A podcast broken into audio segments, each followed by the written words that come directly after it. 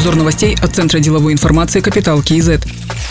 Для покрытия дефицита бюджета Казахстану необходимо занять порядка 2 триллионов 400 миллиардов тенге. Из них около 3 миллиардов долларов планируют привлечь на внешних рынках, сообщил вице-министр финансов Берег Шолпанкулов. 2,5 триллиона тенге займут на внутреннем рынке. Из них 700 миллиардов тенге направят на финансирование дорожной карты занятости. Для этого холдинг Байтерек купит долговые обязательства местных исполнительных органов. Остальные средства предоставит Национальный банк и банки второго уровня для финансирования программы «Экономика простых вещей». Для расширения строительства домов предусмотрено 390 миллиардов тенге, которые которые получат через размещение облигаций Байтерека на внутреннем рынке.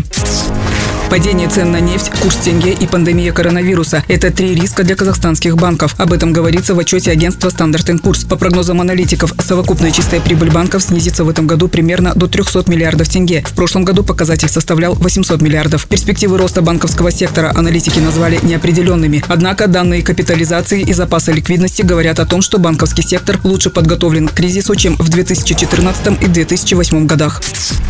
Если в середине апреля будет сохраняться риск ввоза большого количества больных и инфицированных коронавирусом из других стран, возможно, примут решение о продлении карантина. Об этом сказал министр здравоохранения Ельжан Бертанов. Он пояснил, что страновой карантин – это закрытие границ для въезда иностранцев и выезда казахстанцев. И это обусловлено рисками именно вокруг Казахстана, рисками международных маршрутов. Поэтому решения будут принимать исходя из того, какой будет ситуация. Напомним, режим чрезвычайного положения действует с 16 марта по 15 апреля.